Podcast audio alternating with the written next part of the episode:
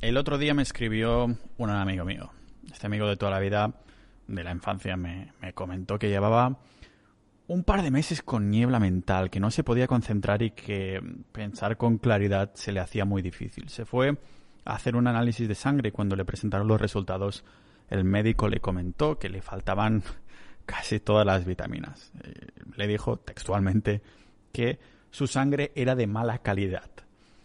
La dieta que siguió en, ah, en el último par de años, ¿cuál era? Pues os lo podéis imaginar, ¿no? Por dónde van los lares. Una dieta vegana. Estuvo siguiendo una dieta vegana. Claro que este amigo mío representa solo una anécdota, ¿no? Claro, será que, que YouTube no está plagado de testimonios, o bueno, de testimonias de ex veganas que perdieron no solo su salud, sino también la regla. ¿Qué otra forma tiene la naturaleza de decirte que tu cuerpo no está bien nutrido? Pues asegurándote que no puedas tener descendencia mientras estés en esa situación. Si tú no estás bien, el bollo que llevas dentro, que potencialmente podrías llevar dentro, seguro que tampoco va a estar bien. Lo pondrías en peligro. Por esto, aunque di suficientes motivos para no ser vegano, hoy quiero dar algunos más y también es relevante repetir lo más importante porque siempre hay alguna pobre persona a la que la industria vegana es capaz de venderle la misma historia que me vendieron a mí cuando fui entre, ya lo sabéis, entre vegetariano y vegano durante seis años. La media de tiempo que una persona puede seguir una dieta vegana, 100% estricta, sin que se le escape comer un poquito de pescado o un huevo, 100% estricta, son unos 2-3 años hasta que los problemas de salud sobrepasan las ganas de hacer el bien éticamente. Eso creen ellos. También entraremos en el tema de la ética y medio ambiente en episodios que se vienen las siguientes semanas.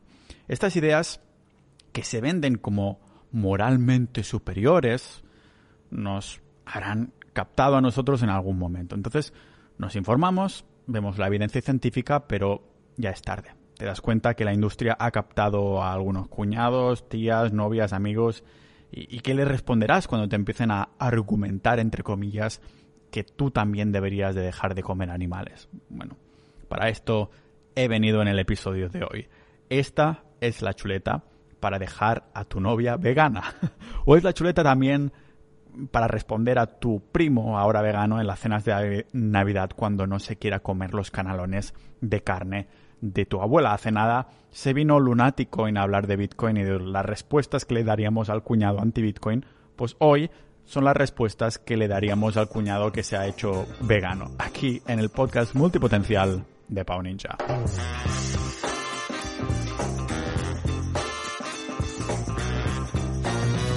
Antes de empezar, como siempre, patrocinarme a nosotros mismos, a la sociedad ninja, la comunidad del podcast y lógicamente también tenemos una sección de carnismo, de conspiraciones, de un montón de cosas que son interesantes de Bitcoin, faltaría más. Ah, el tema del carnismo no deja de ser, de la dieta carnívora, no deja de ser uno de los más comentados también, ¿no?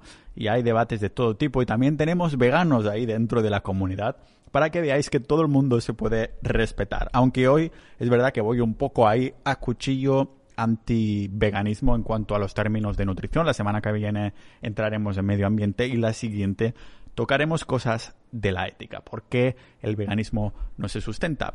Lo que sí se puede sostener es este podcast si le das apoyo por menos de lo que cuesta una cerveza en Dinamarca al mes. Pasarás a ser parte de una comunidad de la hostia que tenemos ahí foros, los clubs de lectura. Tienes además episodios exclusivos del podcast con invitadas que vienen de forma recurrente que mola mucho. Y somos todos muy majos, así que si queréis dar soporte al podcast, solo tenéis que ir a sociedad.ninja, la comunidad del podcast y contenido exclusivo solo para vosotros. Y como digo, sí, hay veganos, tenemos veganos y veganas, aunque es verdad que también hay más carnívoros, pero hay debates Ah, muy sanos. Y cuando hablamos de esto, cuando hablo de, del veganismo contra el carnismo versus, ah, como siempre separaré la ganadería industrial de la de pasto. Dos mundos totalmente diferentes. Muchos estaremos de acuerdo en que hay que erradicar por completo la ganadería industrial y también, bueno, sus atrocidades. Lo que cuesta más de entender es que la carne de pasto sea capaz de de curar nuestra salud, mente y regenerar el planeta, mientras que la carne de ganadería industrial provoque todo lo contrario, enfermedades, muerte y contaminación, igual que el veganismo. Así que antes de empezar, lo primero será tener en cuenta y en la mente que cuando hablo de carne como algo positivo, siempre hablo de carne de pasto, aunque, bueno, a menos que diga lo contrario, nunca de carne industrial. Porque hay tres grandes debates donde se puede argumentar a favor y en contra del, del veganismo. Hoy tocamos el de salud. La mayoría de los argumentos veganos son puramente falacias. Otros se acercan más a la realidad, pero sin contexto. Por ejemplo, confundiendo esto, lo que decíamos, la carne industrial con la carne de pasto. Así que empezamos con el primer argumento vegano, que sería cocinar comida, en particular almidones, es lo que causó el desarrollo del cerebro humano, porque además mm, lo cocinado tiene más calorías. El tamaño del cerebro incrementó hace 1,8 millones de años, que es cuando empezaron a cocinar estos almidones y plantas y cosas así. Este es el argumento vegano. La falacia, mi respuesta es que no. Sinceramente que no. Que la carne nos hizo evolucionar. La falacia de este argumento, de este argumento vegano, se puede desmontar fácilmente porque la respuesta está bien documentada por los historiadores. Si miramos a la subida exponencial del cerebro a lo largo de nuestra evolución, vemos que nuestra capacidad cerebral se catapulta cuando descubrimos restos del Homo habilis de hace casi dos millones de años. ¿Sabéis que había entre estos restos del Homo habilis? Pues herramientas, herramientas para despedazar animales y armas de caza. No eran jodidos molinillos para picar verduras o pelar patatas. Estas armas les permitieron más acceso a carne. ¿Cómo? Pues haciendo que tuvieran mayor cantidad de sesiones de caza, ah, pero también con un acceso mucho más rápido a la carne antes de que vinieran otros depredadores. Y, es así, desde este descubrimiento, que la capacidad cerebral se va multiplicando como si llevara interés compuesto. Es verdad que el descubrimiento del fuego fue el más importante de toda la historia por muchos motivos, pero nuestro cerebro ya se había empezado a catapultar en cuanto a capacidad. Estamos hablando un millón de años antes del descubrimiento del fuego. Y os voy a dejar una gráfica súper chula en las notas del episodio que se ve claramente a partir del descubrimiento de las herramientas hace dos millones de años de Homo habilis, se dispara hacia arriba y entre medio tenemos el fuego que simplemente pues sigue subiendo. Pero vemos claramente que es el, acceso a esta, a esta, esta carne. Y hay también una buena razón por la, que las paredes de las cuevas de la prehistoria, las pinturas que nos dejaron nuestros antepasados estuvieran llenas de interacciones con grandes mamíferos e historias de caza. Lo que se pintó en esas paredes era el centro de la vida de lo que pasaron por, la, por las cuevas. En, ese arte no se veía ninguna, ninguna tribu sentada haciendo una sopita de verduras que eh, que seguramente les hubiera dado una buena diarrea después. Se veían animales grandes, armas y tribus, el centro de lo que representaba estar vivo en esa época, de vivir en esos tiempos. La carne es lo que nos hizo evolucionar. Otro argumento, el argumento vegano, es no tenemos zarpas, no tenemos colmillos para cazar, no tenemos el sistema digestivo de un león, nuestro eh, pariente más próximo es el chimpancé. Cierto, pero tampoco tenemos los cuatro estómagos de una vaca y hay una buena razón por el que nuestro estómago es mil veces más ácido que el de los chimpancés. Si la carne nos hizo evolucionar durante cientos de miles de años, sería una tontería pensar que ahora nuestros cuerpos son distintos de entonces, como si de pronto mm, hubiéramos decidido tomar un camino contrario. Sabéis que ah, sabemos que la naturaleza se toma un montón de tiempo en hacer cambios evolutivos, que solo gasta esta energía evolutiva en adaptación si, está si es totalmente esencial para la supervivencia de la especie y que tarda cientos de miles de años en hacer eh, estos cambios. Por ejemplo, ah, ¿por qué la naturaleza no da a los chimpancés morros así como de los osos hormigueros para que se pueda acceder a más hormigas?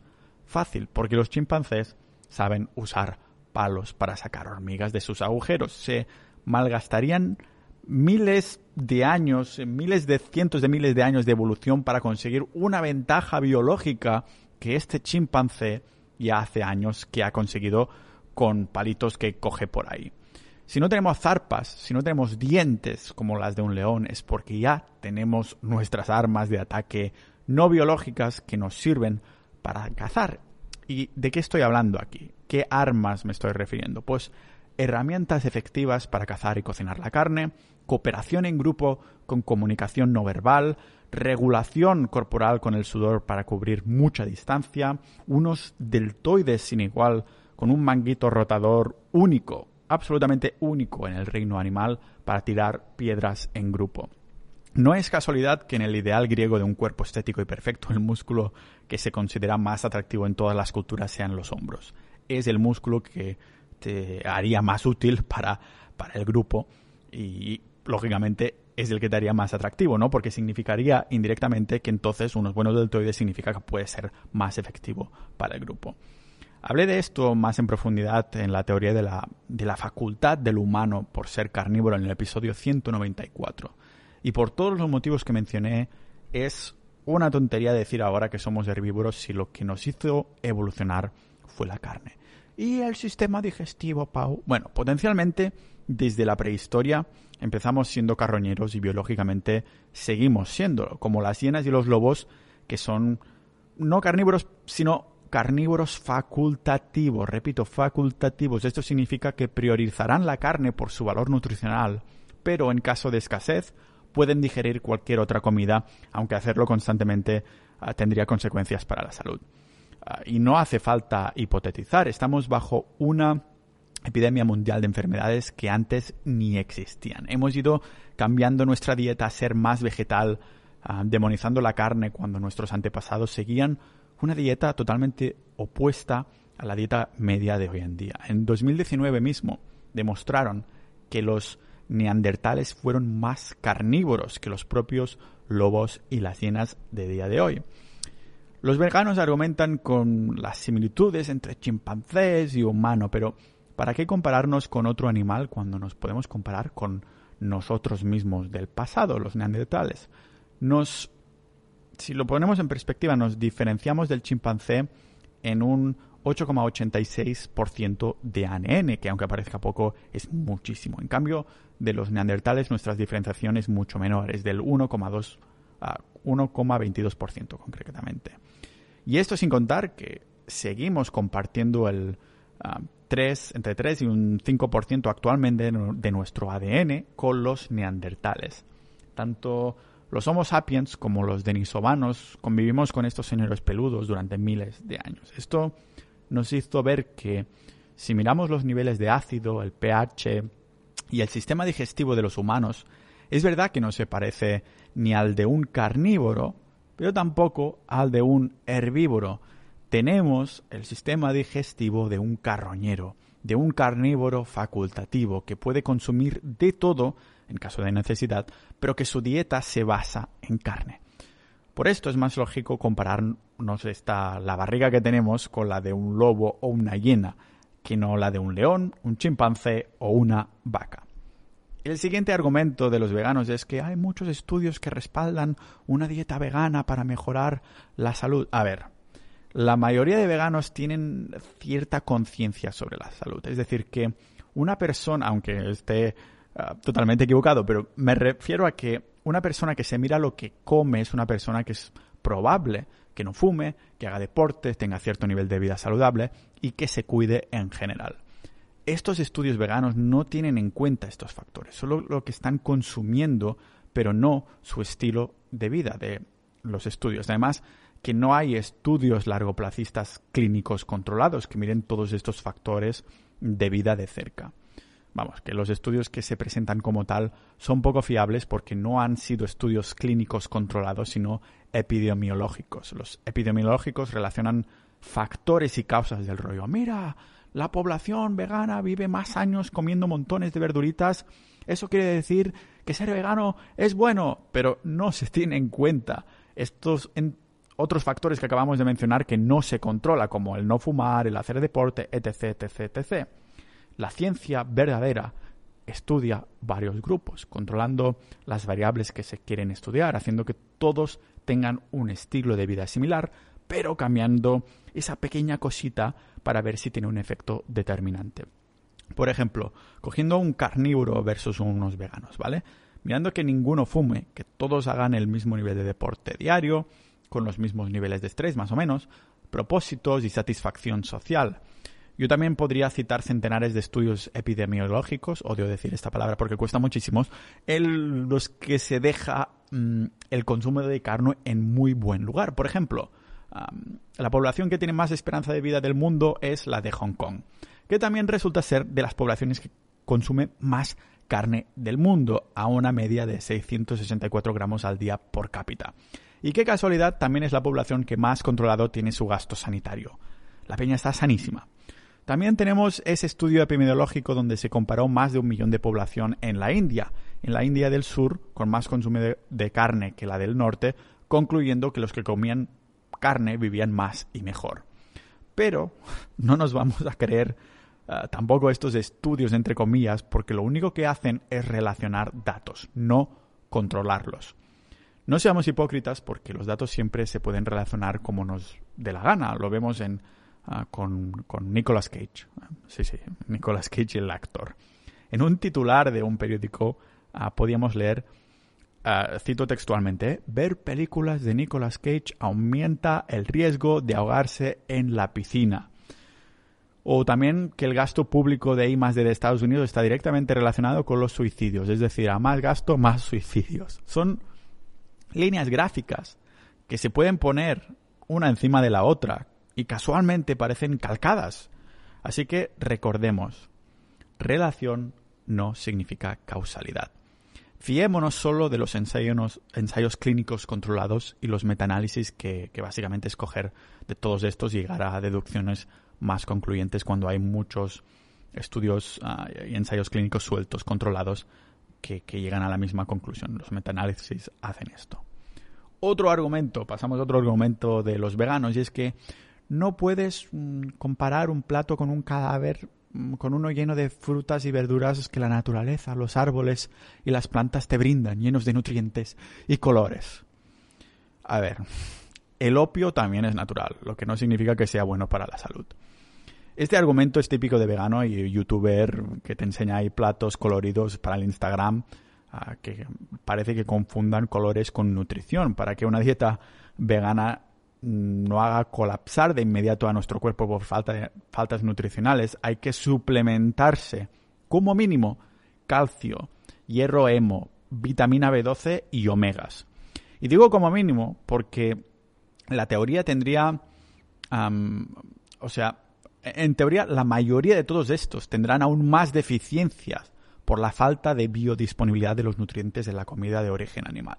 Me refiero a que te comerás un montón de zanahorias pensando que esto te dará vitamina A por la conversión de betacaroteno, pero lo que la mayoría no sabe es que solo el 2% de este betacaroteno está biodisponible la absorción de betacaroteno de fuentes vegetales varía de entre un 5 a un 65% en humanos y que encima el 40% de estos no se metabolizará. ¿En qué se traduce esto? Pues que al menos la mitad de los veganos tendrán deficiencia de vitamina A por muchas zanahorias ah, que te comas que como mucho te va a volver la piel naranja. Y ahora que hablamos de vitamina A, hay que decir que ojo, porque, porque el, ojo tiene mucha vitamina A. Ah, porque no solo sucede con, esta vitamina A, sino con muchos otros micronutrientes, especialmente en las vitaminas liposolubles que aparte de ser las más básicas para la vida humana, no se encuentran en las plantas. Estas vitaminas tan importantes, la K2, la A, la D3 y el omega 3 en sus formas absorbibles, solo se encuentran en la grasa animal, en ninguna otra fuente. Y no olvidemos que no solo son las liposolubles, sino que también otros micronutrientes que el reino vegetal simplemente no nos da. No existen en las plantas. El hierro hemo, la creatina, el B12. ¿Cómo pueden decir los veganos entonces que la dieta vegana es sana y natural si para empezar ya nos faltan nutrientes en el mundo vegetal? Bueno, pero no pasa nada, nada, Pau, porque bueno, algunos veganos dirán que lo hacen por ética y que pueden estar sanos suplementándose correctamente. Mi respuesta es una sola palabra, biodisponibilidad, porque la naturaleza no ha hecho evolucionar al ser humano para que absorba nutrientes teniendo que comprar potes de plástico de la industria vegana en, un complejo industrial enorme, sino que las fuentes que ella mismo ha creado. Los suplementos solo sirven para que, bueno, para que tu pis sea carísimo. Vas a mear todo el dinero que has pagado en suplementos. Claro que en una dieta vegana será mejor suplementarse que no hacerlo, pero ¿qué tipo de dieta se puede llamar sana y, natural si necesitas de suplementación para continuar vivo? ¿Y qué tipo de dieta se puede llamar natural si en tu plato hay montones de variedad de plantas de distintas estaciones del año y zonas geográficas? ¿En qué contexto natural encuentras vegetales de distintas partes del mundo ah, de primavera y de invierno en un solo sitio? ya os lo digo yo, en ninguno. En cambio, los animales están disponibles los 365 días del año durante todas las estaciones. Otro argumento vegano es el de no vivimos en, en una tribu, en la selva, vivimos en la civilización y esto hace que no tengamos que comer animales porque podemos acceder a montones de frutas y verduras sin necesidad de matar a ningún ser vivo. Sí, es necesario sacrificar y comer animales. Lo siento, por nuestra salud, por el planeta y por el medio ambiente. Para ir cerrando el tema de la salud, remarcar que los tiempos han cambiado, pero la necesidad de consumir las vitaminas ah, liposolubles y cualquier otra, solo presentes en grasas animal o micronutrientes de la forma más biodisponible, no ha cambiado. Han cambiado los tiempos, pero no las necesidades de nuestro cuerpo. El cuerpo humano absorbe el 95% de la grasa que nos metemos en el cuerpo. Esto sugiere que esta forma de calorías es tan preciada por el cuerpo que ha sido extremadamente difícil de conseguir en el pasado. Este legado de la alimentación de nuestros antepasados ha creado una psicología de preferencia por la comida que, desgraciadamente, la industria de la comida ha aprovechado para, bueno, crear palatabilidad artificial para jugar con nuestras hormonas y sensación de saciedad, es decir, la industria de la comida rápida y de la comida basura y todo eso. Pero con esto podemos ver que, ah, qué es lo que nuestro cuerpo prefiere. ¿Qué podemos vivir? ¿Podemos vivir sin animales? ¿Podríamos vivir sin animales? No sé si vivir sería la palabra, pero podríamos tal vez sobrevivir al menos un tiempo. Son dos conceptos distintos, vivir y sobrevivir. Para mí, una dieta vegana es sobrevivir, o sea, forzarte solo a sobrevivir, hasta que empiezan a acarrear todos esos problemas al cabo de mínimo dos años. Algunos veganos se aferran a este argumento porque se intentan convencer de que, aunque su fisiología no lo respalda, lo hacen por, bueno, un bien superior, una ética que resulta en supuestamente menos muertes, menos animales muertos. Y esto es otra falacia.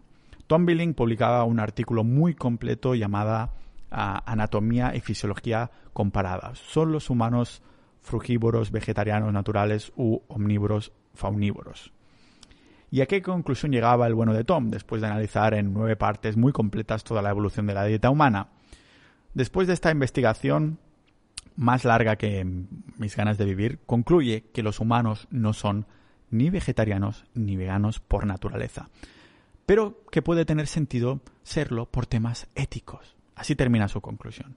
Aquí es cuando los veganos atacan los argumentos morales y éticos pensando que esta batalla sí se puede ganar, pero ¿tiene sentido ser vegano si no es por salud? Lo veremos, como digo, en las próximas semanas. Entraremos en los argumentos del medio ambiente y también los argumentos eh, de la ética. Los argumentos que he dado hoy en relación a la salud son los típicos, los más escuchados en cuanto a la salud. Pero realmente los veganos aquí lo podemos desmontar fácilmente porque hay muchos estudios, evidencia que lógicamente los que he usado hoy los voy a dejar en las notas del episodio para ver que no tiene absolutamente ningún tipo de sentido por la salud ser veganos. Es más, es incluso perjudicial. Así, en blanco y en botella, os lo digo, así ha sido mi conclusión y ya sé que cada vez hay más vegano por ahí, alguno que me, que me insulta cuando hago este tipo de episodios, pero me la suda completamente. Me encanta investigar estos temas, los temas de salud, y una de las cosas que he visto después de seis años entre dietas veganas y vegetarianas es que algo fallaba, ya os lo he explicado algunas veces. Y ahora digo, no sé por qué no indagué en el tema de la salud por mí mismo. Simplemente pensé que tenía sentido. Todos estos argumentos sonaban muy poéticos, muy bonitos, y sí, tiene todo el sentido del mundo, pero nunca me digné a investigarlo por ah, mí mismo. Así que yo os ah, acabo de hacer otra vez más de mamá pájaro, comiendo de toda la información y después poniéndolos la boca, pero siempre ah, recomendaría hacer vuestra propia investigación y saber qué fuentes estáis mirando, que sean ensayos clínicos y no estudios epidemiológicos relacionando datos que ya vemos que se puede relacionar absolutamente todo, menos la relación con mi ex. Así que nada, un agradecimiento muy especial a los miembros de Sociedad.ninja, la comunidad del podcast que apoyan por menos de lo que cuesta una cerveza en Finlandia al mes. Y nos vemos en el próximo episodio de este podcast multipotencial de Pau Ninja.